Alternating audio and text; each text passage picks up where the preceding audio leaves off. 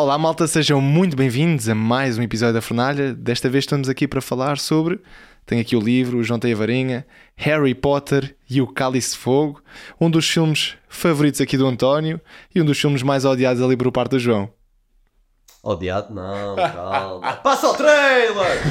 I'm not ready for this. You don't have a choice. You're the boy who lived. This year, You're in danger, Harry. his greatest test Surviving the tournament isn't the answer anymore. What are you saying? will become the darkest hour.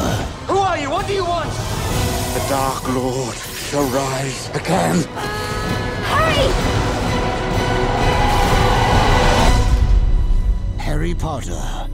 João, João. João, estamos aqui para falar Força. sobre Cálice de Fogo, o meu filme The favorito na infância. Aquele filme que é pá, eu, eu sentava-me no sofá à noite, dormia sempre com o filme, ali a banda sonora de fundo e sabia-me tão bem. Acho que é aquele filme que eu mais vezes vi. Acho também que é aquele filme Já? que, é, que é aqui o, o mais épico de- destes quatro filmes que já fizemos a cobertura.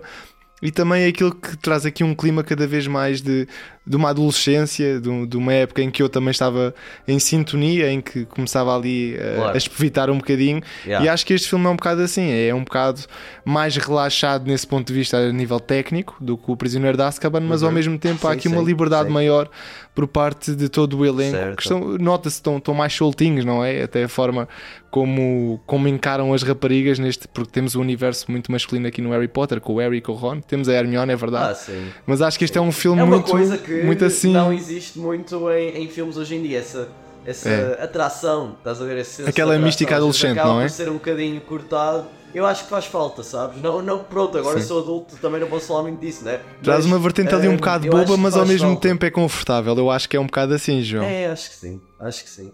António, assim, eu tenho uma, uma curiosidade em relação a este filme que é. Eu, os, os dois primeiros livros que li de Harry Potter foi o terceiro e o quarto. A minha ordem toda, já contei esta história, eu encontrei os livros num armário que o meu pai tinha comprado. É, João Mas leu pela ordem desordenada. feita. Pá, e quando eu vi o terceiro filme era o único que eu tinha, e na altura o meu pai comprou-me o segundo e o quinto. O meu pai não, o meu pai comprou-me o segundo, a minha tia comprou-me o quinto. Os meus pais. Pá, eu vi o segundo, vi o quinto, antes de ler o quinto livro, e não, não, não tinha visto o quarto filme. Mas assim que eu terminei de ler o quarto livro, o meu pai comprou-me o primeiro e o quarto, acho que eram os únicos que faltavam, estás a ver? E eu tinha Yeah. visto o primeiro em VHS, a Pedra Filosofal. E aquela VHS, quando chegava à cena do xadrez, acabava, estás a ver? Tipo, não, não continuava, tinha ali qualquer problema que tipo, não dava para ver o resto. Ou seja, o meu pai o que é que disse? João, vamos acabar de ver o primeiro e depois vamos ver o quarto. E eu, não, eu quero ver o quarto já. Eu acabei de ler o livro, tipo, o quarto é para ver agora. Ele, então vais ver o quarto depois de terminares de ver o primeiro? E eu, sim. Então pronto, eu pus o quarto a dar e depois mais tarde lembrei-me e pus o resto do primeiro. Acho que foi no dia a seguir. Mas decidi ver o quarto primeiro porque realmente tinha terminado de, de ler o livro. Sim, de ler. Na altura tinha para aí 7 anos, acho eu, ou 8, uma coisa do género. Era muito novo. E, e pronto, foi uma descoberta. Acho que é um, um, um filme que nós vamos comentar. Vamos comentar, João, e já que tu pegaste nessa parte do livro, tu eras novo, tu- nós já falámos aqui em off, tu, já, tu nunca mais leste o livro, não é? Tu tinhas essa idade e nunca, nunca mais, mais pegaste no livro. livro, portanto não, tens aqui eu o método. de momentos específicos que o filme cortou, mas não, não é algo. Por exemplo, os livros do Harry Potter, o único que eu reli várias vezes, os, os únicos que eu reli eram o terceiro, porque foi o primeiro que, Sim, eu, sim, que eu li e ele dava para todo o lado, Yeah. e o último livro, porque é um livro que, na minha opinião, é muito fixe. Acho o último livro Ok. muito bacana, o sexto também, mas o sexto é, é muito denso. Acho que é um livro mais difícil verdade, de ler. sim, sim, sim. Acho que o terceiro e o. O quarto também deve ser divertido de ler, é verdade, por causa do torneio, mas o terceiro e o, e o último sempre foram os livros que, que mais me chamaram para. Não para reler todas as vezes, mas para ler certas passagens e para ler certos momentos. estás Mano, a lá, lá está. Tu, tu, tu tens uma perspectiva diferente que a minha, porque eu comecei a ler Harry Potter já numa fase um bocadinho mais velha, ali com os meus.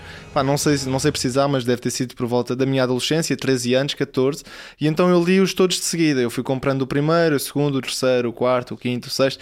Portanto, fiz a ordem cronológica e à medida que eu ia lendo, como já tinha visto os filmes primeiro, eu fui reparando nos detalhes e pronto, eu li o primeiro e, e havia grandes semelhanças. Eu, para mim, o filme era a a personificação do livro, porque era tudo igual. E o mesmo acontecia no segundo e até no terceiro. No terceiro, tirando aquela parte ali do- dos marotos, que- do, do, do- pai do Harry, do Sirius, aquela história toda que, que existe um Ah, capítulo sim, dedicado a sim. eles que não aparece no livro. é, é tu- no, no filme é, é tudo muito parecido. É pá, só que em relação a este calhamaço, eu vou aqui mostrar. Este é um calhamaço. O cálice de fogo era. Pô, a capa bonita, a capa que eu também tenho em casa, a capa boa portuguesa, porque eles depois meteram aquelas capas que pareciam fotografias, sabes? Que boé podres, na minha opinião. Durante muito tempo só tínhamos essas capas em Portugal, até que eles finalmente lançaram aquela edição bonita com o castelo na lombada. Ahm, acho uma das edições mais bonitas, mas esta continua a ser a minha preferida. Aliás, a minha avó, ahm, quando eu fiz 8 anos de idade e ela me ofereceu o sétimo livro, o Os Toys Mais da Morte, ela fez-me um bolo com a cara do Harry De desse quarto livro. Olha, Yeah, e precisamente quarto, eu tenho uma coisa também parecida contigo, que eu na minha festa pai dos meus 14 anos ou 13 anos, o meu pai tinha uma loja e na festa de aniversário o bolo era a cara do Harry na- no, no cálice de fogo, precisamente. E eu nunca mais me vou esquecer. Olha, brutal. Era, era o póster Brutal. mesmo do Cálice de Fogo e eu nunca mais vou esquecer. Mas pronto, eu como estava a dizer, João, eu li os, os livros todos de uma, de uma forma cronológica, mas quando chega aqui o Cálice, eu fui dirigi-me à FNAC com a Bertrand, fui comprar o livro, epá, e era logo uma revolução. Era um livro com, pá, com a grossura dos três, três juntos, dos três primeiros juntos, Yeah, era um calhamaço. Yeah. E eu quando comecei a ler foi aquele livro que eu acho que se distanciou mais do, do filme, porque houve realmente muitas alterações que foram feitas neste, neste novo filme de Harry Potter e que, pronto, eu já gostava tanto do filme, continuei a gostar, mas pensei. Foda-se, havia aqui muita, muita coisa que podia ter sido acrescentada e quando estava a ler, então, mas isto não apareceu, já estava naquela parte um bocado irritante e ficava assim um bocado de coração desfeito porque Então, havia tanta mas achas- potencialidade que, que podia dia, ter sido achas- explorada. Achas hoje em dia que podia isso tudo caber num filme? É que eu acho que eu, eu até acho que este filme, apesar de cortar coisas e, e apesar de cortar certos plots que de facto são, são plots importantes, por exemplo, a Hermione e os Elves, podemos falar já antes. João, eu- é o isso, eu acho que costura muito bem. O, filme o um filme faz uma costura excelente filme, daquilo tipo, que era extra, corta não é? isso e. Exatamente, imagina, há coisas. Isto é uma adaptação e certamente que a série, se É. vier a série, eu espero, eu espero que não venha, eu espero que seja o rumor macabro que existe aí, mas a série quando vier, eh, ela de certeza que vai ter tempo e espaço para adaptar isto, porque a verdade é que muitas vezes aqui as personagens começam a adotar certas características que. Pá, como tu não tens essas coisas É. dos livros para dar fundamento tanto ao Ron como à Hermione, eu acho que às vezes torna-se muito complicado tu acompanhares as personagens e nós vamos lá chegar ahm, quando pronto, certos momentos que eu gostava de comentar, mas o filme eu acho que abre tem uma das melhores cenas de abertura de qualquer filme do Harry Potter. Logo aquela opinião, música de introdução, João, ah, num clima muito. Epá, é muito negro. Tu vês ali a serpente a entrar pela caveira, não é? Ali no cemitério.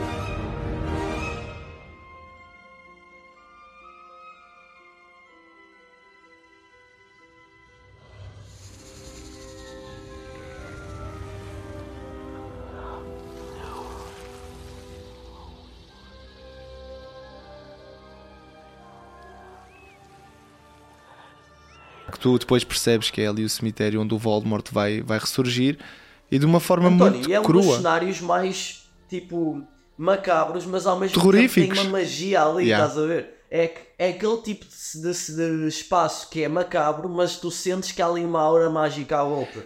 É, Nota-se que é tipo aquilo que eu É gosto verdade. de chamar o pântano mágico, sabes? E, e é realmente um pântano, João, que, que aquele essa- ambiente é todo nubloso, não é Sim, esverdeado, com aquela paleta de cores um Exatamente, bocado de exatamente. terror e a forma como o plano de sequência é feito, porque nós entramos outra vez com um plano de sequência à semelhança do Prisioneiro de Azkaban e de uma forma, mas Sim, sim. agora de uma forma mesmo num nível de terror.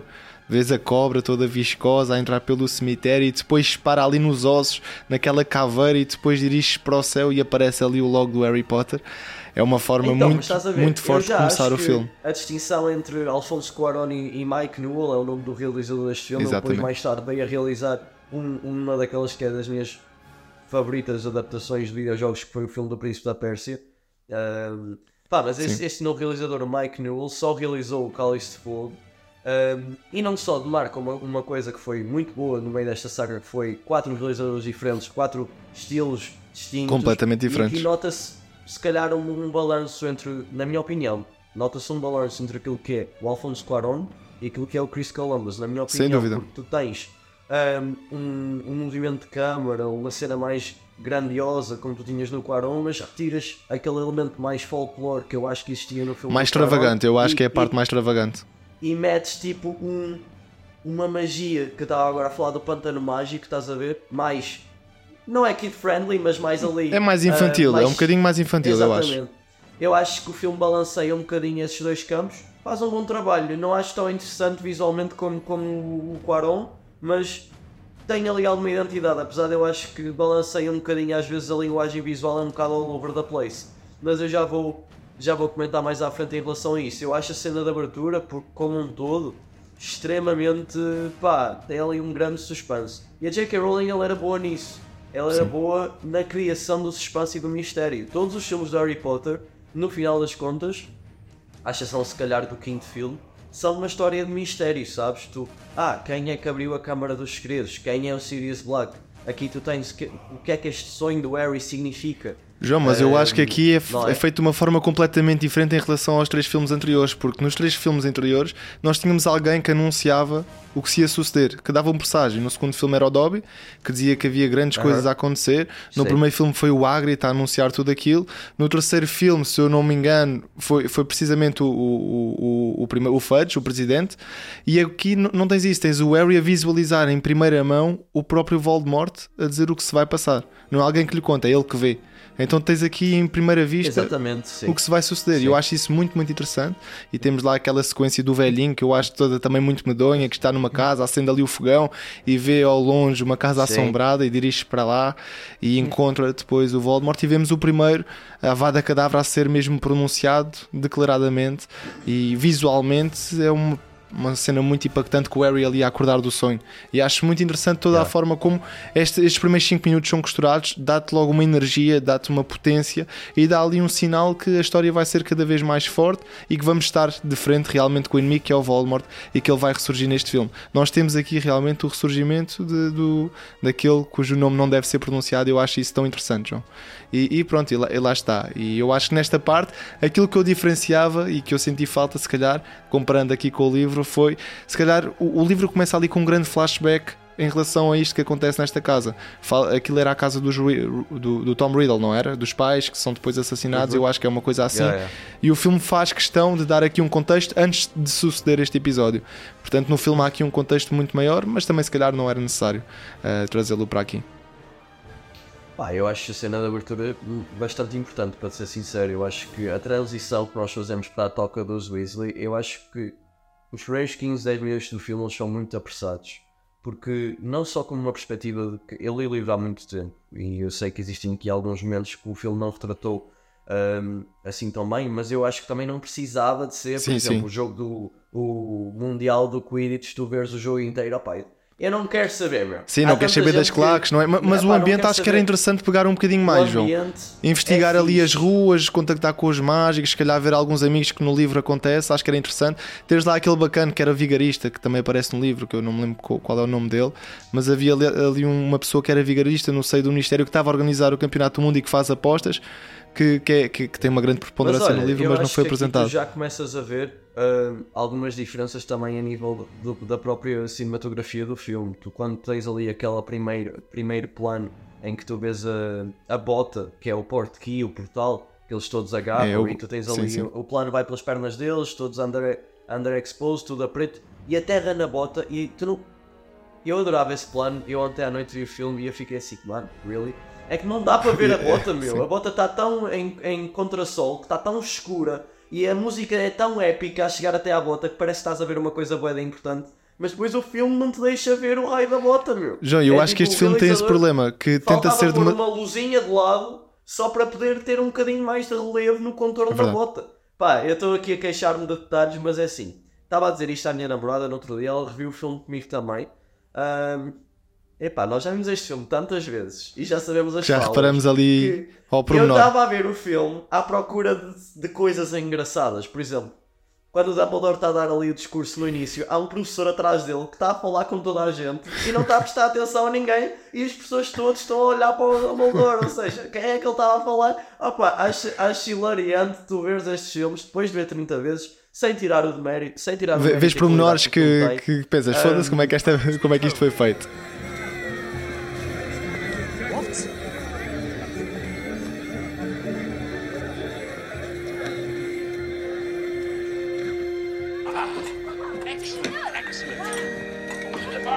Pá, sim, mas, mas lá está, a, aber- a abertura, quando eles vêm e depois tu tens ali uma coisa que eu gosto muito nestes filmes é o senso da maravilha pela magia. Quando o Harry entra na tenda e a tenda é E, e é enorme, uau, isto é, isto é que é magia, né? Exato, né? E isso é fixe porque, pá, isso é que te deixa como espectador É verdade. descobrires as coisas com o Harry, porque o Harry, sendo quase um outsider, sendo um muggle por boa parte da vida dele e não tendo tido acesso à magia que os Weasley tiveram, não é? E ao conhecimento, pá, toda esta cena e esta descoberta também transpira para nós como, como espectador. Portanto, eu acho esses momentos sempre bonitos ao longo da saga. E é a primeira Acho vez que nós existe não temos um a introdução com os. Dursley também, que acaba por ser interessante. Estamos logo com os É Weasley, verdade, temos é. logo o senso de comunhão É entre amigos, até porque eu acho que é aquele filme que nós sentimos que existe aqui eh, um, um passo gigante entre aquilo que são a relação entre os amigos. As performances estão muito mais naturais. Eles até têm tempo agora para se chatear, se bem que seja um bocado irritante, o Harry e o Ron ali que se chateiam numa parte um bocado estúpida. A gente Mas- vai chegar lá. porque Mas eu, sinto que, acho pelo menos na tenda, to- toda a orgânica e a química entre aquela família é verdadeira. Por exemplo, os gêmeos, ah, não metas os pés em cima da mesa, não metas os pés em cima. Sempre, a- sempre a, a repetirem-se é uma coisa uma coisa interessante. muito Há boa boas é- dinâmicas aqui. tu não vês o jogo do Quidditch, do Mundial do Quidditch, mas tu tens as claques para cada um, tu percebes É verdade. A, dinâmica, a dinâmica, tu introduzes ali o Victor Krum como uma personagem que tipo, é adorada pelo Tu tens a dimensão do Quidditch, estádio, que é uma coisa também interessante, João. Exatamente, exatamente. E, e, João, e, e vamos ser sinceros, este filme tenta dar um passo em frente em relação àquilo que são os outros. As coisas são todas muito grandes. A parte do dragão, agora o torneio de Quidditch. Sinto que às vezes os efeitos não conseguem ainda dar, dar vazão a, a- a tanta epicidade, eu diria Não, não assim. conseguem. Aliás, eu Sentes- disse, isso à, eu, eu disse isso à minha namorada, que por exemplo, aquele plano quando eles passam pelo portal e depois tu tens o Cedric e o pai do. E tens do- eles a do deslizar pelo ar, não é? já daquele com, com o fundo, tens ali o fundo 2005. verde, exatamente. Acaba já, já por estar um Ah, bocado show. retraído, ou seja, se deu um bocado à passagem do tempo. Acho que é normal também, mas ainda assim não, não nos afasta do filme. É uma coisa que nós percebemos Não, não porque somos afasta, fãs, lá está. E, e- e é isso, Não João. Como tu afasta. dizias, eu acho que a parte da, do, do- do- da Copa Mundial ou do, do Mundial ali de, de Quidditch é muito bem introduzido. E é ali um meio um coito interrompido, não vemos o jogo, mas passamos logo imediatamente para uma sequência que eu acho que é impactante, que é ali a dos Devoradores da Morte, uh, no, no fundo a criar ali uma revolução, a causarem o pânico, uh, com tudo às chamas, e eu acho que esse plano dá-nos aquela ansiedade, aquela claus- claustrofobia, em que existe uma multidão gigante a correr uh, em direção a não sabem onde, e, epá, e o Harry fica ali asfixiado Yeah. e cai no chão. E é ali um momento de terror que eu acho muito, muito interessante, até a forma como os Devoradores da Morte são apresentados. Yeah, yeah.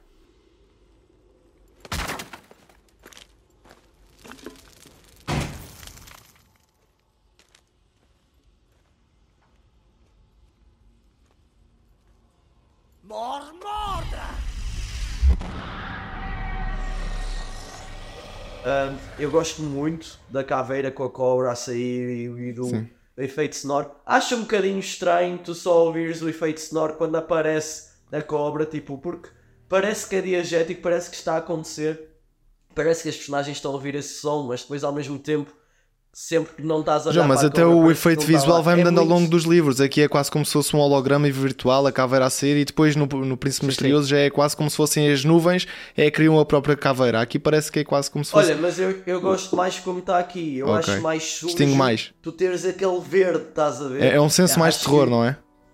É, eu, eu acho que resulta mais. Aliás, a própria capa do Príncipe Misterioso, a caveira com a cobra está nessa capa. E ela é, é tipo quase cintilante. E eu acho muito mais viscoso tu teres uma coisa assim do que ter só nuvens e, e negro e tudo. Mas acho que, acho que também é engraçado tu veres como os filmes evoluem de um para o outro. Porque, por exemplo, quando o Ministério da Magia, os Aurores, encontram Harry, Ron e Hermione, eles lançam logo um Stupefy. e Stupefy. Stupefy neste É filme vermelho. é vermelha, mas no resto da saga é azul. Ou seja, é engraçado. É, é azul como- esbranquiçada, como exatamente. evolui. É E até a forma como é, um tu- depois torna-se quase como se fosse uma bola, não é? Que tem ali depois uma ponta. Aqui não, aqui é quase como se fosse tipo um retângulo super fino a, a dirigir-se, um a encaminhar-se sempre, ou, ou um feitiço diferente. Parece, Pá, pa- eu não parece os tiros do Star Wars, parece os tiros do Star Wars, não é? Yeah, yeah, yeah. João, e pronto, e nós vamos ali flutuando entre, entre correntes, passamos para o Expresso de Hogwarts, que nos é apresentado, temos ali aquela pescadinha de olho, que isto vai ser um filme assim um bocadinho mais picante, temos a apresentação ali da show, uh, no Expresso de Hogwarts, o Harry fica ali vislumbrado, fica-se ali a babar uh, em relação à show. Temos também a apresentação do, do Sirius, não é? O Harry manda uma, uma cruz a falar com o Sirius, uh, e, e pronto, e caminhamos a passo largo para Hogwarts, temos a apresentação, como é óbvia, de mais um ano. E o Dumbledore surge-nos aqui com um conceito muito diferente, muito louco. Eu acho que é uma maravilha esta flutuação de conceitos em que existe sempre coisas novas em cada, em cada filme, em cada livro e apresentam-nos o, o. Há o sempre feito- alguma coisa para pôr os alunos torneio em dos- perigo. Sempre. É, é sempre alguma Nunca coisa para pôr um os. seguro em Hogwarts. Nunca. O feiticeiro mais forte do mundo está sempre a pôr as eh, Hogwarts no- ali Nunca. no. Eu não sei como é que o Hagrid Gente, no primeiro filme diz que Hogwarts ah, é o sítio mais seguro do mundo. Eu vou estar em Hogwarts a meio do filme. Hogwarts is not safe anymore. Em, em qualquer um dos assim. filmes. Pois exatamente, aqui é o Sirius que um. diz. Aqui é o Sirius que Porque diz. até quando o Harry não está na escola no Talismãs da Morte, a escola está a ser controlada por devoradores da morte. Ou seja, de que é que vale não estar em Hogwarts? Porque Hogwarts Lá, continua lá em perigo. está. Oh, oh, João, isto tu não estás a est- a estabelecer as leis da lógica, porque isto é um mundo de feitiçaria, é tudo ao contrário. Ou seja, aqui os mais malucos são os mais lúcidos. Sim, é verdade, é verdade, é verdade. Até, E é aliás, isso, e nós- tens, tens a introdução das escolas diferentes, eu acho muito, muito bacana. Tom Strang e Barbatou.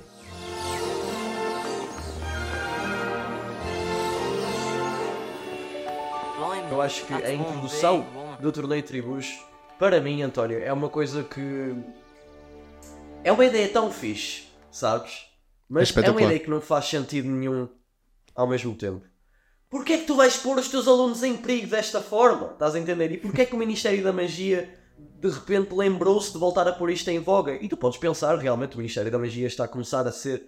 Pronto, isto é tudo um plano arquitetado para ter o Harry de facto ali Fora, do Voldemort. exatamente. Mano, Fora mas o filme, o o filme do não Dumbledore. deixa isso claro. O filme, o filme Eu acho que falta aqui tudo- também uma contextualização, João. Nós num livro temos ali que o torneio dos três feiticeiros era uma coisa centenária, já é um evento que os feiticeiros adoravam, eh, faz parte da mística da própria fei- do, do mundo de feitiçaria, Ma- mas lá está, eles limitaram aqui as regras, porque, por exemplo, antes toda a gente se podia candidatar, estava elegível para o torneio e agora só- são só maiores de 17 anos. E o filme não deixa isso bem claro, portanto, houve algumas regras que foram impostas para que o torneio seja um bocadinho mais seguro, mas ao mesmo tempo eu percebo o que tu dizes, continua a ser tremendamente estranho Não, e que metam em perigo os seus próprios alunos. Que eu, eu próprio acho, por exemplo, a cena que está agora a passar atrás de mim, que nós vamos ver, eh, momentos, vários momentos interessantes, acho que é uma das melhores cenas do filme, porque apesar de eu ter alguns problemas com ela, porque imagina, nós temos a introdução do, do Crumb a pôr ali o, o nome dele, Hermione a olhar Sim. para ele, sentir ali uma pequena atração,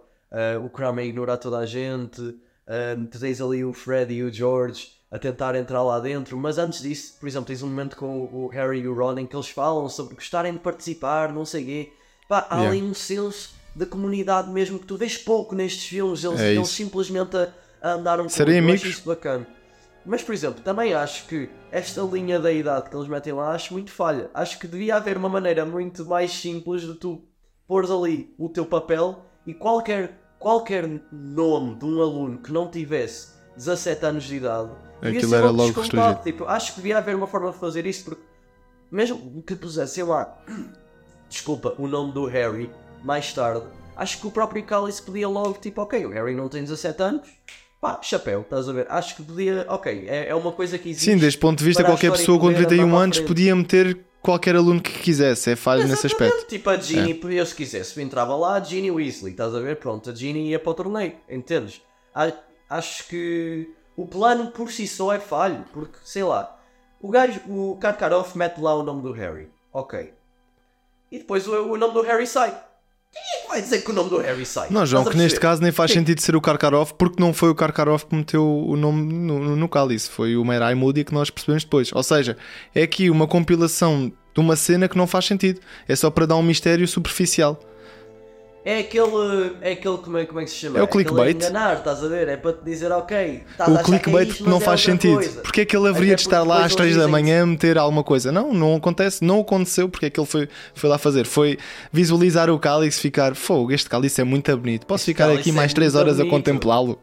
Este cálice é espetacular. E, é e que é, e de, e de mas- facto é ali com aquele fogo azul, a, a própria, aquela própria, aquele próprio círculo em segurança, ali com luz, é muito bonito visualmente, eu acho muito interessante a nível visual, mas pronto, lá está, são sequências que é para, de um ponto de vista lógico, uma pessoa não percebe porque é que lá estão. Opa, e quando o Harry é escolhido, eu Harry acho Potter! muito estúpido. Harry Potter! Harry! Harry! Harry, I protest! Harry, did you put your name in the goblet of fire? Harry, Did you did put you your put name your in name the on the goblet? Disse Dumbledore, Opa. calmamente. Calmamente, né? Mano, eu acho muito estúpido toda a sequência e nós sabemos nos livros que o Barty Crouch sofreu a maldição do Impérios, mas isso não é revelado em nenhum momento no filme. Sim. Porque nós temos ali a escolha do Barty Crouch que o Harry tem que ficar no torneio porque é um, um contrato ah, Vitalício. supremo, vitalício. Oh mano, isso é tipo a coisa mais. É, é tipo a coisa mais estúpida que um gajo pode A dizer. McGonagall Ah, é o, único, é, é o- é o único senso de juízo Yeah. que existe aqui. Desde quando o Dumbledore é que tu é? ligaste para aquilo que o ministro te diz?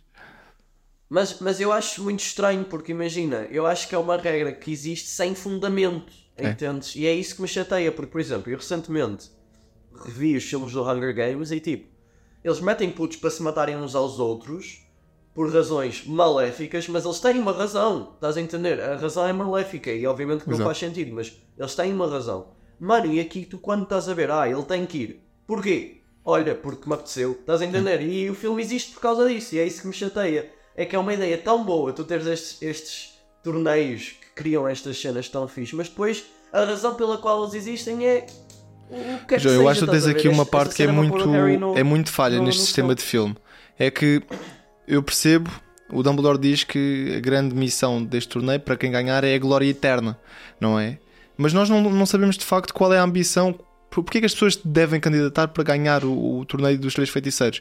No livro há uma motivação, recebem mil galeões. É é uma, é uma oferta irrecusável, é uma coisa espetacular que deixa Yeah, yeah. muito à vontade na vida. Aliás, sabes que é que, Aqui não que é, é que isso dito ajuda? isso.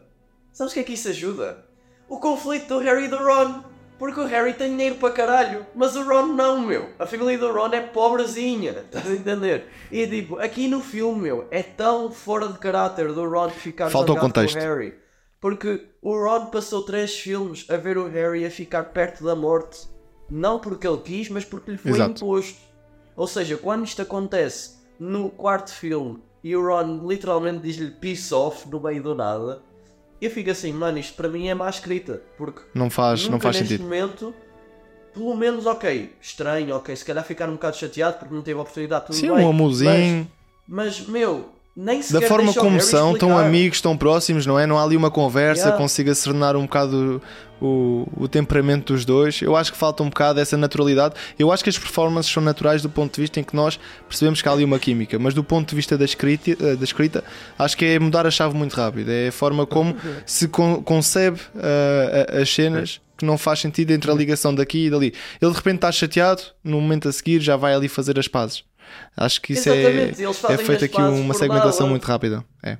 Eles fazem as pazes por nada, a gente vai chegar a esse momento, mas tipo, é, é uma das coisas neste filme que eu sinceramente não gosto. Acho mesmo que atrasa o ritmo do filme e acho que é fora de caráter. Se calhar no livro trabalha-se melhor, mas eu, eu pessoalmente não gosto. Apesar de ter aquele momento engraçado em que Hermione diz que não é uma coruja, não sei o quê, e depois tens ali a Sim. introdução do Harry com o Hagrid aos dragões, em que o Harry, Uhum. Hagrid está ali com o cabelo todo seloso para, para falar ali com a gigante.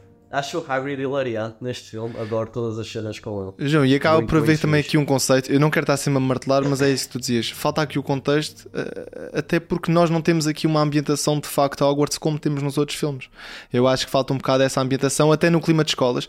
Temos, claro, a apresentação do Merai Moody, que é uma cena genial. Eu acho que é a melhor sequência do filme em que existe a apresentação do professor, em que ele dá as três maldições imperdoáveis. Aquela sequência para mim é maravilhosa, a forma como tra- tra- transita é, nós entre aquilo que é frente, é. uma parte de comédia em que ele vê pelo, por trás dos seus olhos, da sua cabeça, vê à frente, vê ao lado, vê tudo o que se passa e ouve tudo, porque é um aurora, é um gajo muito sagaz, como ao mesmo tempo, depois desta parte cómica, consegue passar por uma coisa macabra, de torturar aquela aranha, de mostrar o Avada Cadavra, de mostrar a maldição Cruciates, de mostrar a outra maldição, o Império, e é tudo feito de uma forma de muito fria. Trazer o Neville para a maldição Cruciados. Que é ainda mais cruel. quem lê os livros, que opa, nós sabemos não só que o próprio Barty Crouch esteve envolvido na tortura dos pais do Neville, ou seja, ele de certa forma de certeza que está a tirar prazer de ver o Neville a sofrer, mas pá, nós sabemos que os pais do Neville eles não estão mortos, meu. Eu acho que o filme não deixa nada disso Não claro. Os deixa, até Neville, porque não, estão- não mostra Mandangos, não é? O hospital.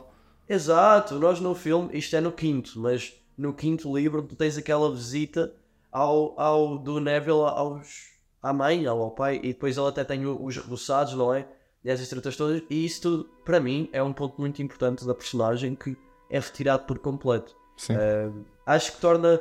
Pá, pronto, já, já é aquela cena, já não estou a analisar o filme de forma justa João, mas aqui, lá está, nós temos mas este pronto. calhamaço, mas neste calhamaço já vem dado a ideia que os pais do Neville foram torturados com, com- com Sim, a sim, ma- sim, maldição naquela, naquele flashback da memória em Sim. que ele aparece lá a ser julgado e aparece a Bellatrix, que é julgada precisamente por o que acontece sim, aos sim, pais sim. do, do Neville, portanto, acaba Sim, por também ser concordo. descartado outra vez aqui. Eu concordo.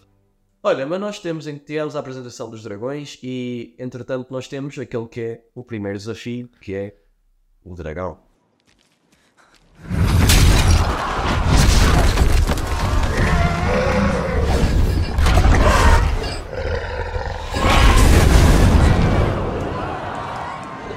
Ó João, e o que é que tu achas daqui do, do torneio do Dragão? Diz-me se tu não ficaste aqui com, com a emoção aos saltos, se não saltaste também com o Ron, com a Hermione, porque eu acho que é, que é uma cena que é uma grande atmosfera em Hogwarts, que conseguem para mim trazer aqui um campo, uma arena para que eles possam ver tudo, mas acabam por não ver nada, meu. Yeah. Eu acho que faltou budget.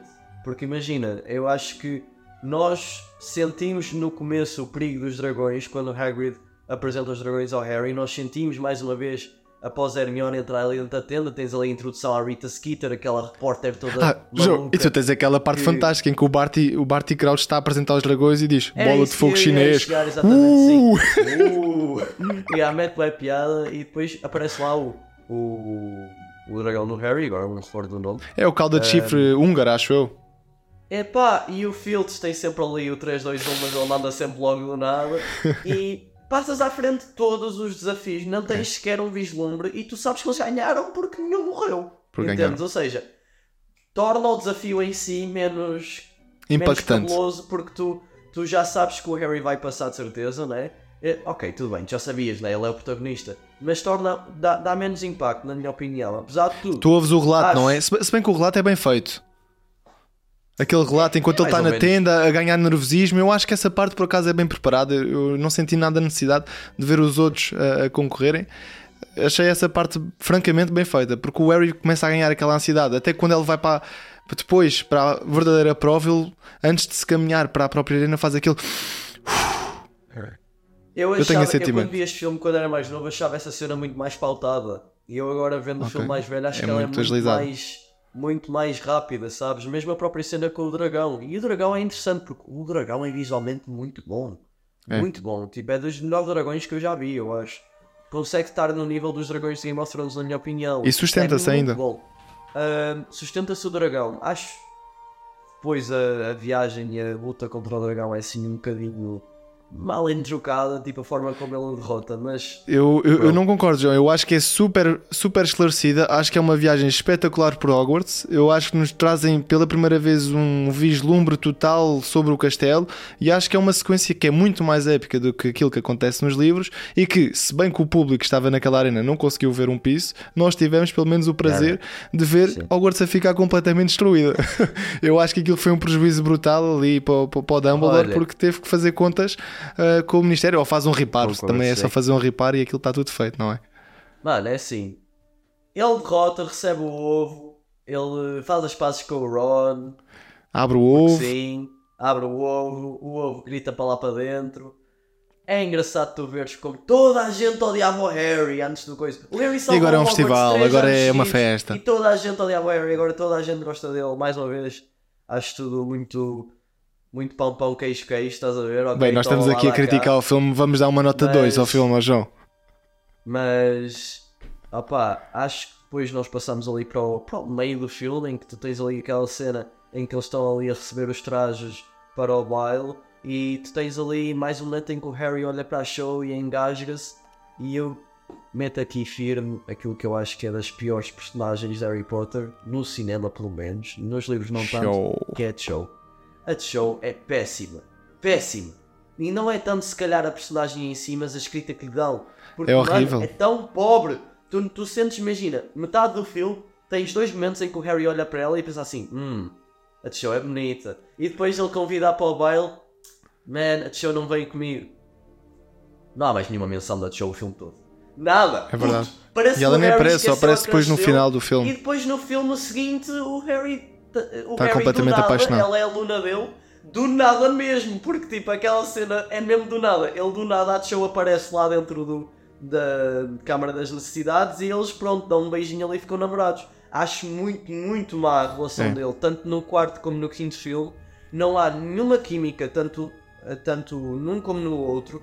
A própria cena em que ele a convida para o baile, eu acho engraçado ele ter ali aquele nervosismo de convidar a miúda, aquela cena. Depois as nós a aparecerem, a interromper a fala dele. ver? Eu lembro-me que quando foi o meu baile de finalistas, ter ali a ganhar a coragem para convidar alguém, pá, acho, acho isso muito fixe, mas depois acho que não há química nenhuma e a personagem da show é bué, tipo, Um pãozinho sem sal. bonita para, o- para o Harry ficar ali com água nos olhos, sabes? E depois ela vai com o Cedric, que é amigo do Harry, e não há nem sequer um bocadinho de, de- do Harry ficar com ciúmes, nada. Uhum. Tipo, é tão pobre, estás a ver? Acho mesmo.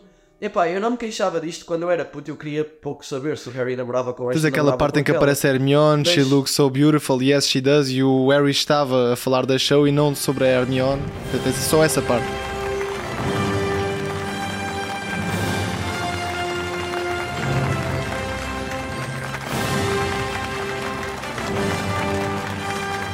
Mas não fica claro no filme.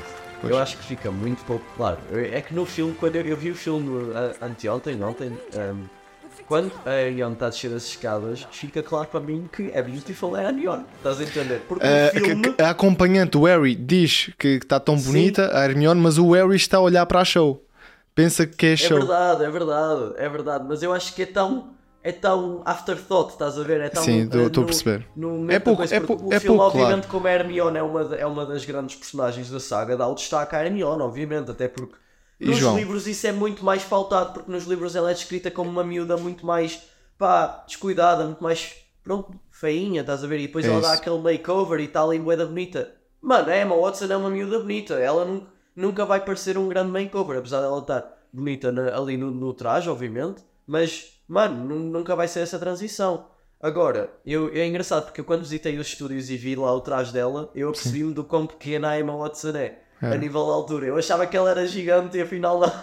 É, Nós temos lá essa traje. tendência, não é? A ilusão das Um, câmaras faz-nos faz pensar que umas pessoas Sim, são uma e coisa eles, e, e eles verdade, lá no, na verdade não são. no baile, no próprio, nos próprios estúdios, tinha muita coisa do baile. Tinha lá um cisne de chocolate muito bonito, muito detalhado. Uhum. Que é o grande acontecimento, pelo menos no que- livro, eu lembro-me muito Sim. bem, é um grande acontecimento o baile. Pelo menos no, no, no filme, como há tantas coisas monumentais, nós acabamos por esquecer um bocado o baile.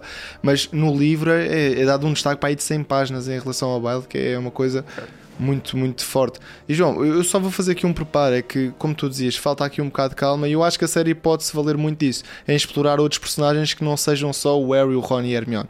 Eu acho que falta isto nos filmes e cada vez quando nós os revisitamos, sentimos mais. Não há realmente aqui um- um- uma base para que nós possamos sentir-nos conectados com outros personagens além do trio principal. E falta realmente aqui, pelo menos no caso Yeah, da yeah. show, no caso do Cedric, no caso, se calhar os gêmeos já começam a receber aqui um bocadinho mais protagonismo neste filme, mas Eu não tanto como é dado. Eu gosto dos gêmeos. Cada vez são mais parvalhões, não é? Que ele convida a Angela que ele faz, oh, queres ir ao baile comigo, não sei o quê. Acho que é fixe. Ahm, mas depois acho que vai dar par quando o Harry e o Ron estão tipo com duas gêmeas ali. E não vão dançar, para e não vão dançar, não, dançar con- sequer, não convidam tipo, as donzelas, ficam ali o chateados, amados. O Ron o é um Ron tá estúpido. amuado. O Ron neste, Ron tá neste filme está um grande Mas estúpido. o Harry, o Harry não vai dançar com elas porquê? Estás O Harry está com ciúmes, João. O Harry está com ciúmes. That show não está nada claro no filme, meu. Não está nada claro. Aliás, quando a Hermione senta-se à beira dele a falar do Krum, ele até está tipo, ok, normal, tudo bem. O, o Ron é que está tipo, bué chateado. Estás a ver a direção do filme. E tu já começas a ter apontamentos também da relação que pode ser o Ron e Hermione. Acho isso interessante É, nesse ponto de vista. descarta-se aqui o sentimento do protagonista, aquele ponto de vista de, ok, é de show. Qual é que é a personalidade da show? Sim. You know? Percebo que tu Tipo, dizes, Não existe percebo personagem aqui. E depois, E depois a própria Show é raptada no raio do lago, o Harry vê lá e ele está-se a cagar, meu. Estás a entender? É, a gente vai passar para o lago daqui a pouco, mas é, é este.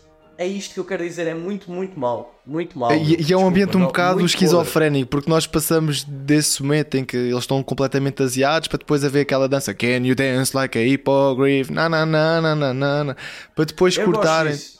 Eu gosto É, dá aquele ambiente de estarmos numa escola, né? divertir no baile, mas lá está, há uma variação tão grande entre lá, as camadas e os sentimentos que, que acho que às vezes é, é demasiado, demasiado forçado.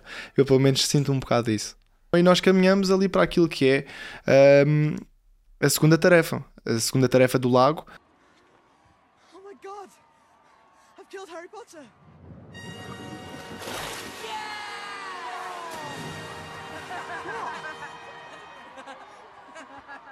Eu acho que a cena do lago, as criaturas são muito, muito bem feitas, mas eu acho que os planos abertos e tudo o resto parece gráficos de PlayStation 2 hoje em dia, António. Eu acho que há ali uma a construção do cenário é, é fixe. Eu isso acho que sim. Acho que o design em si é bom, mas acho que ficou um bocado datado a cena como um todo. Acho as criaturas bem feitas, as criaturas mantêm-se porreiras.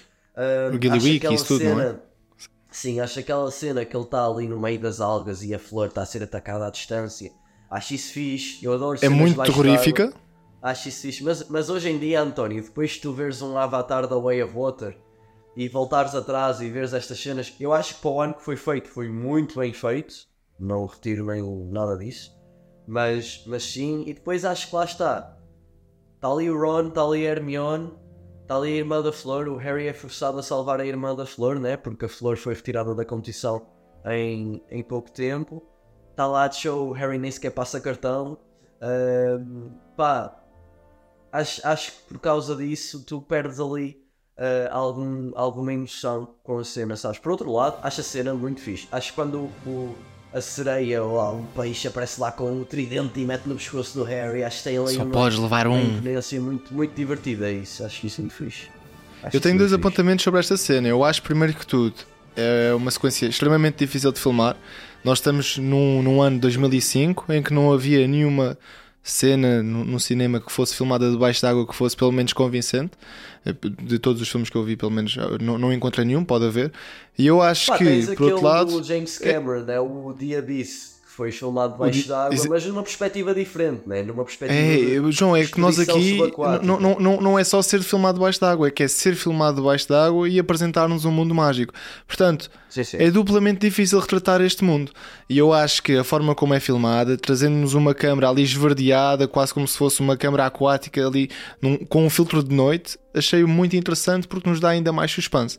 E como tu dizias, eu acho que as escolhas para, para os planos, acho interessante, com planos um bocadinho mais, se calhar, mais direcionados, planos cada vez mais apertados, e eu acho dessa forma criar ali uma atmosfera muito interessante, como lá está, com uma banda sonora que eu acho que dá toda a emoção a esta sequência, portanto, eu diria que é uma sequência que não me faz comissão nenhuma. Acho que se calhar poderia haver aqui uma coisa ou outra que poderia ser um bocadinho mais temperada, diria assim, porque o Harry chega de certa forma, não tem quase adversidades nenhumas, é só seguir um caminho estreito e está lá. Encontra simplesmente eh, o, o Harry, eh, o Ron, a Hermione, a Show e a irmã da Flor. Portanto, faltava se calhar Epá, aqui uma adversidade ou outra. Filme, né? A nível de filme ia ter que ser assim. A nível de filme ia ter que Exatamente, assim. exatamente. Não havia espaço Exatamente. para mais, né? Eu acho que eles adaptaram bem. No, a, nível, a nível de história até adaptaram bem. Eu acho que João, quando. Só existe aqui o- só um à parte. Eu não percebo é como é que depois o Dumbledore, que está lá em cima naquelas torres gigantes que montaram para se assistir à sequência do lago, como é que ele sabe que o- as adversidades que o Harry teve que passar para, para no fundo salvar duas pessoas? Quem é que lhe disse que ele salvou duas pessoas? Não, não fica muito, muito claro. António, Pelo menos acho isso. é a cena com o Harry a terra, lá depois de, dele fazer o, o salto e a terra e o Dumbledore vai logo atrás dele, não sei o quê, é das cenas mais hilariantes do filme inteiro. Porquê? Ele aparece lá, né? Ah, Ele que ele dá um mortal, Harry, é isso que estás a E o dizer? Harry está tipo ofegante, todo, todo, todo cheio de frio, caraças, e o Dumbledore chega lá, ah, ele está bem. Oh, juros, juros, juros, vamos lá, não sei o quê. Mano, o Dumbledore neste filme, ele está o mais zangado que eu vi de sempre. Quando o Harry é, É é ele está super zangado. Quando ele está a falar com a Minerva, ele parece que ladra para ela. É agressivo, que é que ele é um queres? bocado agressivo. O que é que tu queres? O Ministério já disse que é assim, é assado. Estás a? Tipo, não. não. Pá, não Mas João, sei, o Michael muito Gambon, mas eu acho que é importante ele também dar esta, esta força ativa ao personagem. Eu pelo menos sentia que o Richard Harris não conseguia dar aqui um. Tu não acreditavas que ele podia ser um, um feiticeiro feroz. Tu aqui acreditas que ele não só é um feiticeiro feroz, como pode ser agressivo às vezes, tem ali sempre uma parte eloquente, mas ao mesmo tempo tens a atmosfera que existe aqui um personagem que pode ser também cinzento às vezes. E eu acho essa parte interessantíssima. Não me incomoda nada, eu acho que é muito super bem. ambíguo, né? Ele é super ambíguo, né? para dizer a verdade. É, exatamente, O Dumbledore, ele, é, ele é muito mais ambíguo. Mas eu Mas gosto sim, de- eu- deste Dumbledore assim com mais personalidade, que não é simplesmente a pessoa harmonizante, harmonizadora, compactuadora com tudo o que o Ministério lhe diz. Não, é uma pessoa realmente que cria rixa, que cria ali. ah, não é consensual, é uma pessoa que cria mesmo. se- separa-se em relação àquilo que é a opinião Sim. dos demais. E eu acho isso muito, muito interessante, não faz confusão nenhuma. Gosto, gosto que ele seja assim, assim agressivo. Nós passamos dessa cena do lago logo para uma cena com o Barty Crouch, na qual nós temos ali uma espécie de. Não, não é revelação quase, o filho dele foi, foi preso e depois tu tens a cena no pensatório. Primeiro momento em que nos é apresentado o pensatório dentro do- da oficina do. Que é uma coisa extraordinária, a forma como aquilo se abre, a música expande, acho muito, muito interessante. Epá, eu acho- A câmara foca. Eu acho que eles resolveram melhor no Príncipe Misterioso, na minha opinião, eu gosto A mais forma da como fumaça a introduzem as memórias. Porque, sei lá, eu acho que aqui é um bocadinho cómica a forma como tu vês o Harry a cair e depois cai, e depois já lá um feiticeiro que mete a mão através dele, tipo, retira um bocadinho a seriedade da cena e depois também acho Uhum. João, mas mantém um bocado o estilo aquilo que é o flashback que temos em Cabra dos Segredos com o Tom Riddle, em que ele é simplesmente um fantasma. Acho interessante Mais desse ou menos, né? Porque eu acho, eu acho a nível de estética e a nível de interação diferente. O facto de não teres, obviamente, a interação do Harry com mais ninguém, sim, obviamente, mas a própria estética que ali no- na Câmara dos Segredos é quase uma coisa mais. ahm, quase a preto e branco, estás a ver? Acho, acho É, ali aqui é mais. Tem ali um sépia, Acho não é? melhor. Um filtro sépia. Sim. Mas depois, por exemplo, eu acho toda essa cena, na minha opinião, muito cómica, António, desculpa. Tipo, ah, não gostas da sequência do julgamento em que eles condenam não, o- porque eu gosto quando eles estão a os interrogar próprios o devoradores da morte? E o Karkaroff É, naque- ali, "Ah, naquela vem." jaula, não é? A, a proteção contra o Snape, porque é um detalhe muito importante. Ah, o Snape foi um devorador da morte. Mas lá está, no resto do filme todo, o Harry nem sequer volta a pensar nessa porcaria. Tipo, eu acho, E o Snape nem aparece no filme, também é uma coisa que é estranha. E depois, e depois aquilo que eu acho cómico é. Então digamos assim, não é verdade? Ele está a revelar que o Barty Crouch Jr. é o grande vilão. Qual é que é a primeira coisa que o Barty Crouch Jr. faz? Levanta-se no meio de toda a gente para ficar ali visível para todos.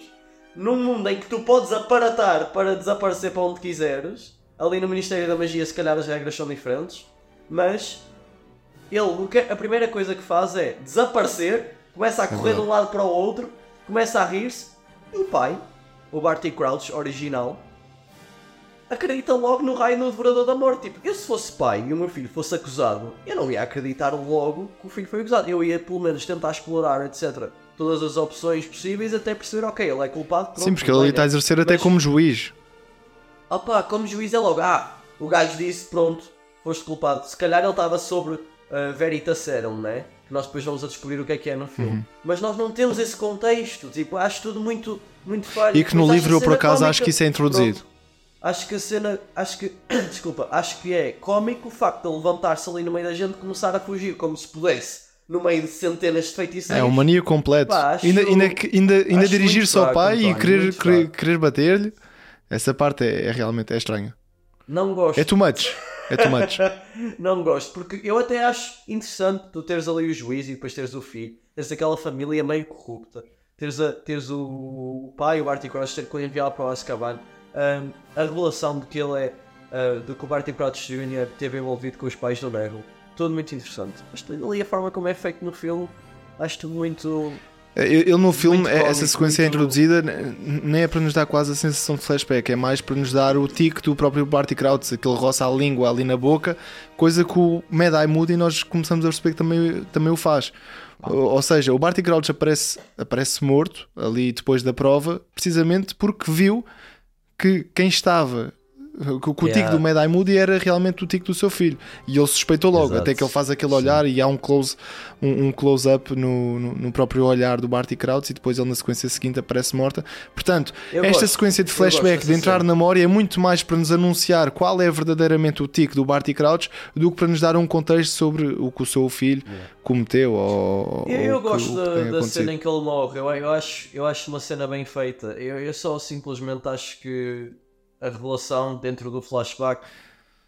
acho João, e é muito automatizada também. É, é- é quase como se fosse, imagina, eles encontram-se e logo na sequência seguinte ele está morto. Portanto, provavelmente presumia-se que a última pessoa com quem ele tivesse era o principal culpado. E não existe sequer o inquérito ali feito ao Mad Eye Moody, que também acaba por ser.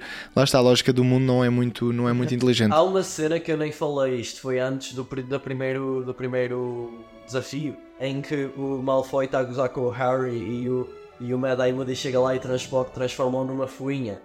E depois a Minerva Ah, sim, uma lá, doninha, exatamente. Mad Eye Moody, tu sabes que isto é uma regra, nós não podemos transformar as pessoas em animais. De certeza que o Dumbledore disse isso. E eu comecei a imaginar virem para a minha namorada e disse...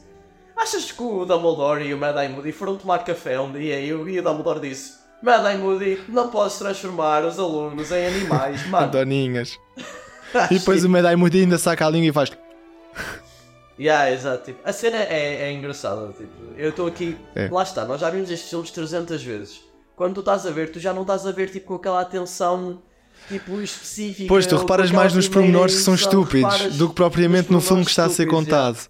E nós esquecemos-nos um bocado que se calhar a missão deste filme é trazer-nos um, um ambiente um bocadinho mais juvenil, mais de adolescência, que é bem feito.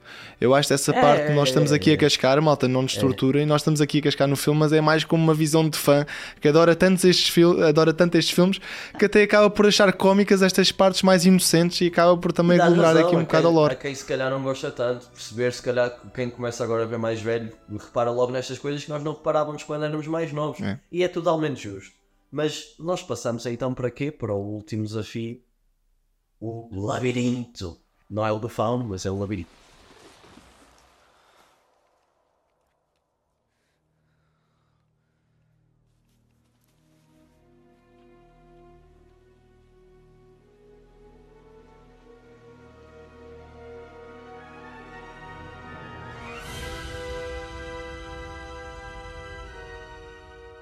Já não é o labirinto do fauno, mas podia ser porque.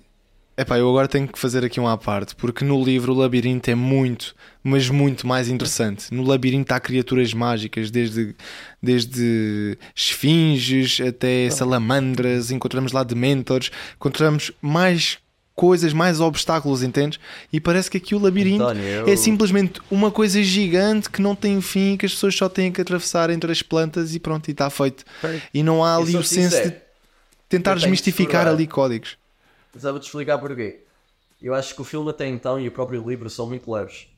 Mas eu acho que este último ato é o ato mais pesado ah, em relação a, a tudo o que vem antes. Eu acho que o, o livro, tal como disseste, há mais criaturas. Aliás, no livro existe lá um Animagos.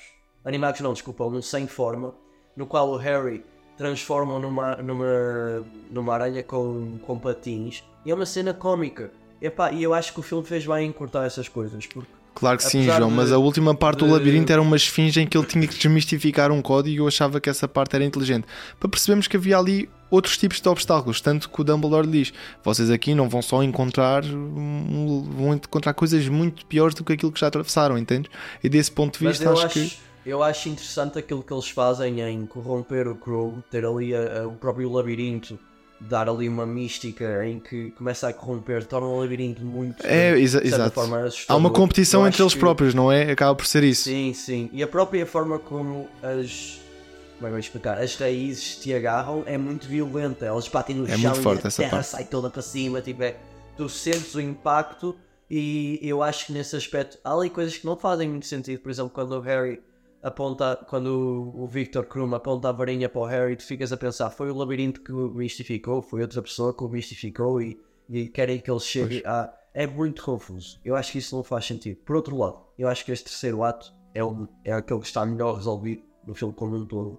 Acho E é a parte mais épica que nós temos até então de Harry Potter, sem é dúvida. muito épica. Adoro, adoro aquele shot em que eles derrotam o Victor Krum com o Cedric e o Harry. Eles começam a correr e depois o Cedric ele é atacado pelas raízes e há ali um momento em Sim, que o é Harry preso. faz uma escolha. Ele quase que o deixa lá e tens aquele shot quase em câmera lenta em que o Harry olha-se para trás, mesmo assim, a câmera mesmo. Não, e tem o nos frame só nos dele, olhos. Close-up. Adoro esse, adoro esse momento, acho muito. E a ambiência, João, a luz, tu falavas desse shot também no Vitor Krum em que ele está amaldiçoado, nós vemos os olhos que estão ali empalidecidos, eh, quase como um branco, todo, epá, ele está mesmo ali com uma maldição, a forma também como o Cedric aparece todo cheio de, cheio de cicatrizes, o Harry também já está cheio de cicatrizes, todo sujo, com as roupas todas sujas, acho também muito interessante a forma como a flor, depois ele tem que sinalizar que ela está a ser tipo devorada Yeah, pelas plantas, sim. e depois existe E ela, aquela tipo, forma de tempestade em que as- os arbustos começam todos a ruir. dentro do arbusto. Eles, eles recolhem, né? Tipo mesmo.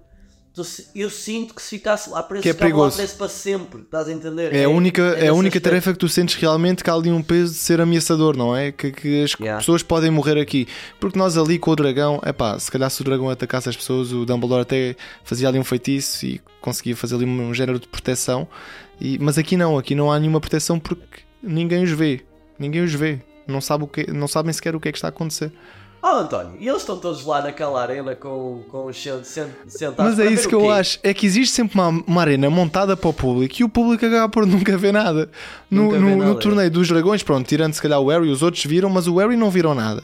No lago, o que é que eles viram Pois. debaixo d'água? Não viram nada. E aqui também não vê nada. nada. Pá, é muito, é muito, é muito estranho. Isso é só para eles, claro, se ganharem terem lá gente. Porque isso é estranho eles ganharem, chegarem ao pódio e não estar lá ninguém. pois é, que eles não têm Mas- ali um, um- alguém que faça a reportagem, não há ali câmaras que possam seguir as Exato, tarefas, sim. não há ali televisões que possam ver as missões. Mano, olha, é o seguinte: ah, eles encontram. O que é? O botão de transporte, a taça. o botão de transporte, a taça, não é? Eles são transportados para aquele set que nós vemos no começo do filme, a casa ali do, do Tom Riddle, com o cemitério à volta, né? Eles são transportados para o cemitério. Eu adoro aquele Temos a caveira. Muito. Uh, gosto muito do, do como o próprio Harry começa a dizer ah, eu li sonhos, o Cedric começa a ficar confuso. Eu acho que a cena é bem montada. Eu acho que Ele começa-se a perceber do, do Ah, cemitério. E tu começas a ficar com medo, chega ali o Wormtail e depois ele vem com o, o Voldemort todo esquelético ali, tipo aquela criatura ali nas mãos dele, tipo mesmo. Parece que tinha sido acabado de parida, não é muito frágil, Exatamente, estranha. exatamente. Que, que nem, nem Ele tem forma humana, é quase como se fosse um alien.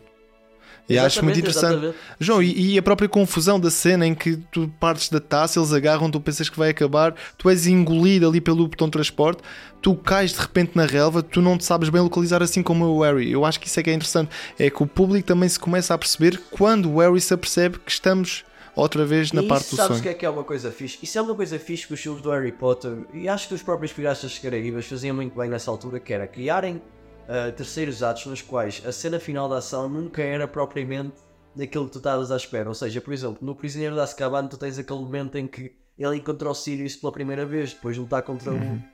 Antes deles voltarem atrás no tempo. Isso parece que é o final do filme. Mas não, eles voltam atrás no tempo. Aqui tu tens o... Tu tens o... O, labirinto e depois tu tens a cena com o Voldemort e parece que há ali uma criação de expectativas que é sempre... hum, há, há sempre contornam essas expectativas. Muitas vezes os blockbusters hoje em dia é o vilão está aqui, temos de derrotar E o vilão, pancada, Uma mega batalha e filme, tá vamos feito. embora. Tipo, eu gosto disto, eu acho que isto é, é, é boa escrita, na minha opinião, e acho que toda a transformação do Voldemort depois deles matarem o Cedric é E a montagem da cena, o, o Wormdale a cortar a sua própria mão é a parte mais terrorífica que nós vimos até agora.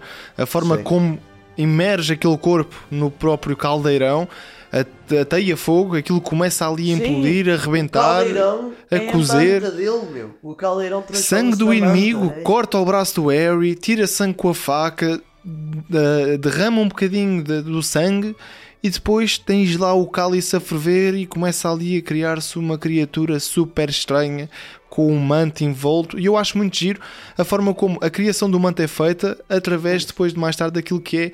o- o- os devoradores, como os devoradores da morte voam. Já reparaste que esse efeito é igualzinho Sim, sim, sim, à- sim, sim. àquilo que os devoradores da morte voam? tens também é um, um pequeno detalhe, que o detalhe daquela faca que ele usa para cortar a mão e o, e o braço do Harry. É uma faca, meu, suja É uma facalhona. caraças, meu. É tipo uma faca suja, bué Uma arma branca. tipo, É que- Aquilo dava acho- direito à prisão aqui em Portugal. Yeah, yeah, yeah. Mano, eu acho, eu acho isso, esses detalhes muito bons e eu acho que o, de- o visual do Voldemort neste filme, para mim, é o melhor. E vou-te explicar porquê. Porque um dos próximos filmes ele parece que está com um pó de talco na cara, está ali tudo sedoso, tudo muito direitinho. Aqui ele está viscoso, molhado. É, tu tens ver, o, tipo, o suor, parece, parece quase como se fosse uma serpente, não tem o nariz, está transpirado. sim. E- É, e- mas João, é, é porque tu também estás imergido na sequência, não é? Aquela sequência é tão nojenta que tu acabas por ver como é que ele se vai formando e ao mesmo tempo, é pá, tens aquela cena, "Ih, que nojo, parece quase como se fosse o Gollum no terceiro Senhor dos Anéis. Tu vês a transformação dele ao longo Sim, sim. do, do, do tempo e pensas, é pá, isto era ainda pior do que aquilo que eu imaginava.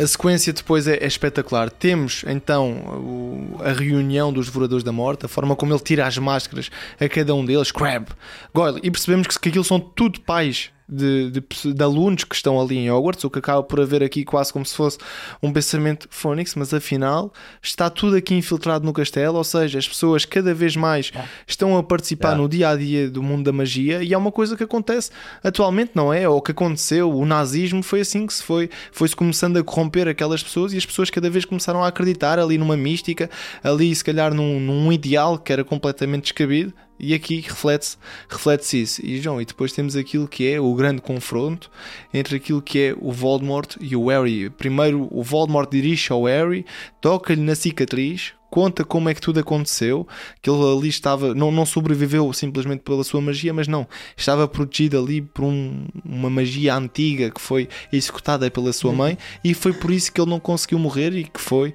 ah, ah, a derrocada do Senhor das Trevas e depois tens ali o confronto amor. uma batalha monumental que eu acho amor. interessantíssima entre o, o ver- verde e o vermelho, neste caso entre as trevas e a luz, Olha, de uma forma mágica. Acho que é muito, muito muito, bom. Momento em que o Harry, Bem melhor tipo- do que foi apresentado nos Talismãs da Morte, parte 2. ah, discordo, António. Eu acho que uh, a- O combate lutas- mano a mano, As lutas de combate mano a mano são muito melhores do que filmes posteriores. Eu acho, eu acho que esta. a parte tem- final o power- do mano a mano, não Ah, concordo. sim, melhor. Visualmente muito mais, muito mais resolvida do que propriamente aqui. Tu aqui tu tens o próprio posicionamento do Harry quando ele está tipo a lutar contra ele, está tipo muito franzinho, parece que. Não, isso sim, mas isso também deriva um bocado da do- tecnologia que foi avançando. Eu- o que eu quero dizer Ah, tá é bem, mas- a mas concepção acho- estética de todo o ambiente, a forma é como o Priority and Encantaten sai da- das varinhas de cada um, acho interessantíssimo. Pelo menos eu te- tenho senso Eu, de, eu de acho ou magia. menos. a Para mim foi tipo Force Ghosts do Star Wars, estás a ver? Eu estava a rever Ok. o filme e eu acho sempre essa cena um bocadinho estranha, pode ser sincero. No, no- no próprio livro foi uma cena que para mim era difícil de entender visualmente, depois o filme ajuda. Mas eu, eu acho que é resolvido, eu acho que o impacto emocional é bom. Mas E é isso que eu está, acho. não- Há muito eu- impacto emocional nessa sequência. Eu acho que falta aqui, de certa forma, uma coisa visualmente mais interessante. Pronto, é o que eu acho. Mas Eu, eu, Mas- eu não concordo nada. Eu acho que quando aqueles corpos começam ali a soltar-se e meio em forma de fantasma, o Cedric. Eu, eu percebo o que tu dizes, eu percebo o que tu dizes, não é, não é nada natural, é bem artificial, mas de um ponto de vista emocional, acho que como tu estás tão envolvido naquela sequência, como a atmosfera é, é de tal modo má, e a forma como depois o Cedric se dirige ao Harry e diz-lhe: Harry, traz o meu corpo de volta, traz a- o meu corpo de volta para o meu pai, tu ficas ali na, naquele ambiente. Epá, de uma forma. Epá, Harry, por favor, solta-te e, e a sai. luz reflete nos óculos do Harry e faz assim um som. E Uhum. é dá, dá ali. Os raios são bacanas, eu gosto disso. Mas para mim, ah, um, o grande momento emocional do filme é, é na cena seguinte, quando o pai do Cedric encontrou Cedric no chão. Porque esse ator, meu, ele tem tipo duas cenas no filme. Mas a última cena dele é tão boa. Tipo, a performance dele é, é espetacular. verdade. tu, tu notas tipo um pai quebrado, destroçado, da forma como ele manda o berro. O meu menino, tipo, não, não é. Não That's é o herói boy! sério que não é, o my boy, estás a ver? Ai, That's my son! That's my son! This is my boy! My boy! Acho que ele dá ali, ele manda mesmo bem naquela cena, é tipo, arrepia-me sempre que eu vejo, fico, fica ali, tipo, é emocionante. E acho que dá um grande peso à morte do Cedric, sabes? Acho que é muito E boa, dentro de todas as sequências, eu acho que é a morte mais sentida. É a morte mais sentida. Nós tivemos a morte do Sirius, temos isso tudo. Mas a forma como esta morte é implementada aqui é muito, muito angustiante. Temos o pai ali a, a chorar. Temos todo o público a ver que ele foi morto. As pessoas choram tão chocadas. É tanto é que né, depois, gente, na né? sequência, tanto é que lá mais à frente, quando se presta ao tributo, até o Malfoy está deprimido. Sente-se depois que o Malfoy está Yeah. deprimido, está angustiado. Portanto, é uma, é uma morte que tem um grande peso. É uma morte que eu acho profundamente chocante, emocionante. E depois nós partimos para aquilo que é o resgatar do Moody em relação ao Harry. Leva-o para a sua sala, que aquilo é. é cria, cria, cria medo desde o início, com aqueles espelhos todos em que existe ali um, um senso de esquizofrenia brutal. E começamos a ter alguns resquícios e a começar a revelar-se ali um personagem muito estranho. Muito estranho. Começa a se sentir mal, começa a sentir-se com dores na barriga, começa ali a ter eh, conversa que não diz coisa com coisa. Pergunta-lhe sobre o cemitério, nunca se falou em nenhum cemitério. Como é que ele sabe, afinal? Exatamente. E começas a levar à pergunta, né? Quando tu finalmente descobres quem ele é, que ele é o, o Barty Crouch Jr., não é verdade? Ali revelado. Eh, eu gosto muito da forma como ele pergunta ao Harry como é que foi, como sentiste, como é que foi estar na presença do Senhor das Trevas, sabes? Ali uma, uma sensação mesmo de culto, de admiração pelo, É. pelo mestre dele, pelo vilão, né? Acho que denota-se aqui mesmo que o Voldemort teve um grande poder de corromper a alma de muita gente. E eu acho que nota-se As pessoas seguiam no- mesmo. aqui no Barty Crouch Jr. E depois, e depois gosto, gosto da revelação que está lá o Mad Eye Moody está dentro da jaula. Apesar de eu achar um bocado imprático, como é que ele te cuidou dele durante um ano inteiro ali dentro da, da, da- do balde, mas pronto, opá, eu, eu, eu relevo. Isso temos é que que é. relevar um bocado, sim. Não, nós não falámos de uma sequência que aparece logo no início do filme em que há a apresentação da sala e aquele caixão meio que cabana, que, Uhum. que berra. Portanto, acaba já. É. Tinha sido apresentado. Nós é que É ainda não sabíamos tinha naquela sido altura. apresentado. Pá, e acho que o filme ele conclui bem. Acho que tem um dos shots mais icónicos assim do, do Harry e do trio a quase caminharem na, para, para ali para aquela ponta em Hogwarts. Olhar para o céu bonito. aberto, não é? Vês o navio a, sum- a ser submergido pela água, vês as, as que- Barbatoa a fugirem na. Sim, sim. nas Aquela carroças. conversa que o Dumbledore tem sobre a morte do Cedric para o público é um, é um ótimo discurso. Eu acho que é um dos finais mais emocionantes do Harry Potter. Tens aquela homenagem que o Dumbledore faz ali, aquele discurso completo. Eu, eu lembro que na altura isto era, era muito forte para mim, tanto que eu decorei tudo aquilo que ele diz, aquelas palavras que ele transmite, e depois tens no, no final aquilo que é muito importante e é o passo que vai ser dado em relação à Ordem de Fênix, que é agora vamos ter que decidir entre caminhar pelo mundo do bem ou do mal e que vamos todos que fazer uma, ter que fazer uma escolha.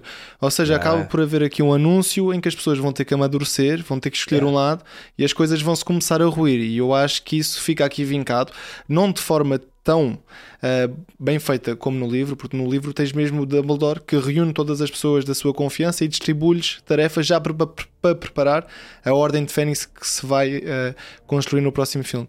Ainda yeah. assim, acho que é um final que, eh, como tu disseste, tem um dos frames mais icónicos de, de toda a saga, portanto, Sim. conclui com o coração quente e tu sentes realmente que foi uma aventura bem passada. E eu concordo contigo de, de certo ponto de vista que este, durante muito tempo, foi o meu filme favorito da saga. E eu acho que vou ter que começar a abandonar um bocado essa ideia do ponto de vista em que começas quando és maior de idade e quando começas a pensar agora sobre o filme, há apontamentos que são às vezes levianos demais desse ponto de vista. A a lógica ou matemática deste filme não está muito bem implementada. Ainda que eu considere que seja o filme mais divertido da saga de se acompanhar, porque tens os grandes eventos. Há aqui grandes eventos, há aqui Yeah, partes muito icónicas, a ressurreição do, do, do, do- o voltar do Voldemort, tens as três grandes tarefas que são sempre coisas interessantes. E eu acho esta banda sonora, que é agora feita, como é que é, pelo Patrick Doyle, uma das melhores Doyle, bandas yeah. sonoras da, da, da saga. É aqui muito mais estridente do que aquilo que tinha sido feito pelo John Williams, mas ainda assim eh, traz todo o carisma, toda a identidade de Harry Potter. Portanto, eu vou concluir com uma nota de 8 em 10 em relação a este Harry Potter. Apesar de ter cascado no filme, continua a ser, pa- para mim, um, um excelente filme. Melhor do que a Câmara dos Segredos, melhor do que a Pedra Filosofal. Não é melhor que o Prisioneiro de. Azkaban, mas ainda assim é um filme, pelo menos mais divertido. É, é o que eu sinto. Sinto que é um filme mais divertido. Yeah. Tanto é que eu Sim, consigo assisti-lo sempre eh, e pelo menos dar o play e ficar ali com a música de fundo. Portanto, é um filme divertidíssimo Yeah. que, eu, que eu adoro. Ainda que tenha muitas falhas, e eu concordo contigo, João. António, queria fazer-te uma pergunta antes da gente fazer aqui um anúncio bacana. Dos três ah, desafios, qual é que achas que era aquele que tinhas mais chance de sobreviver? Qual é que achas que era aquele que te darias melhor?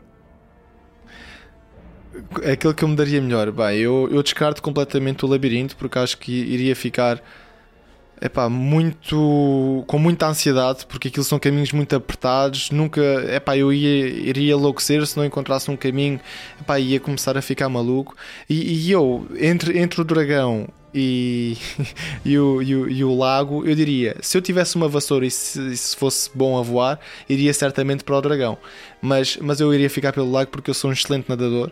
Excelente nadador, pronto, para quem nunca se profissionalizou na área, sou um bom nadador, portanto acho que iria ter ali ginga suficiente para Yeah. conseguir contornar os obstáculos e rapidamente uh, salvar Ótimo. aquelas pessoas. E eu salvava logo os quatro, eu não, me- não me poria com modas, metia logo a varinha, não perguntava nada a ninguém, tá, tá, tá, tá, salvava logo os quatro e não deixava mais pão Aliás, para é ninguém. E coisa tu, eu- o quê? Eu, eu- ia para o, nada, para, para o nadar também, era a minha escolha também. Eu já fiz natação durante alguns anos e, e Ok. tenho- estou confortável com a água, portanto é, acho que era. Acho que É, era eu fiz natação durante três anos, nunca a nível Yeah. profissional, mas, é, mas era bom, era um bom aluno. Temos aqui um anúncio importante, não é verdade? Temos aqui Temos sim, senhora, um sim, anúncio senhora. importantíssimo. João, rola aí os tambores, faz favor. Temos aqui o primeiro anúncio da fornalha a fazer aqui o quê, João? É o quê? Como é que se chama? Um giveawayzinho, um giveawayzinho aqui para a malta. Giveaway, Estamos a, giveaway. chegar ao É Natal, verdade, tempo é de rever os filmes do Harry Potter.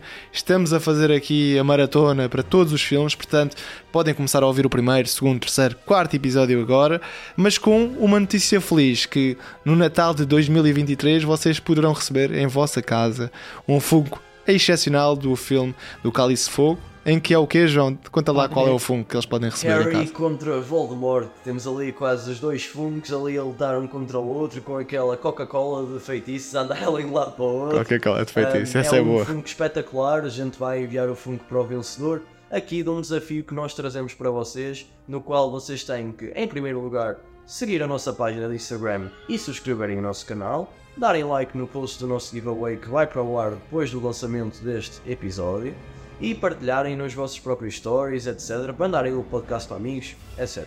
Agora, aquilo que torna o desafio mais interessante é vocês inventarem vossa- o vosso próprio desafio do torneio Tribruxo. Ou seja, o melhor desafio, ou o mais criativo, num parágrafo, ou de, de qualquer forma que O queiram que quiserem, escrever. sejam criativos, malta. Ahm, sejam criativos. A gente vai escolher, vai escolher quais é que, qual é que é o melhor, mais divertido, mais criativo. E anunciamos o vencedor antes do Natal, para vocês chegarem ali ao Natal com o vosso Funko novo ali. Ah, vindo aqui direto do podcast. Um presentinho de Natal por parte da Fornalha, acho que também nestes 3 anos, é 3 anos já estamos aqui no ar, não é, João? Yeah, por volta yeah, de 3 já- anos já também já mereciam aí uma recompensazinha. Portanto, vamos aqui, estamos aqui por vocês, estamos aqui a fazer isto por vocês. Gostamos sempre de saber as vossas opiniões. Epá, e nada mais justo do que vos oferecer também um presente, porque vocês já nos deram alguns durante este tempo que aqui estamos. Portanto, malta, ficam aqui as despedidas, participem neste giveaway que vai ser, vai ser muito, muito fixe. Um grande abraço, malta. Do meu lado é tudo. João, queres aí dar umas últimas palavrinhas? Ah, quero só dizer, oh, além de tudo isto, né? subscrevam o nosso canal, deem um like, digam-nos a nós o que, o que acham deste Cálice de Fogo, é o vosso preferido, não é o vosso preferido? Pá, Cascámos muito no filme. cascámos muito no filme. E Eu acho que não, até podia ter cascado mais, mas pronto. Ah, malta, Então se tivermos aqui a Bíblia do nosso lado. Ai, ai, ai, Epá. ai, ai. vá. Tchauzão. Malta, um grande abraço. episódio. E E como é que se diz, João? Nox. Nox. Tchau. Um. Darkest hour. Who are you? What do you want? The Dark Lord shall rise again.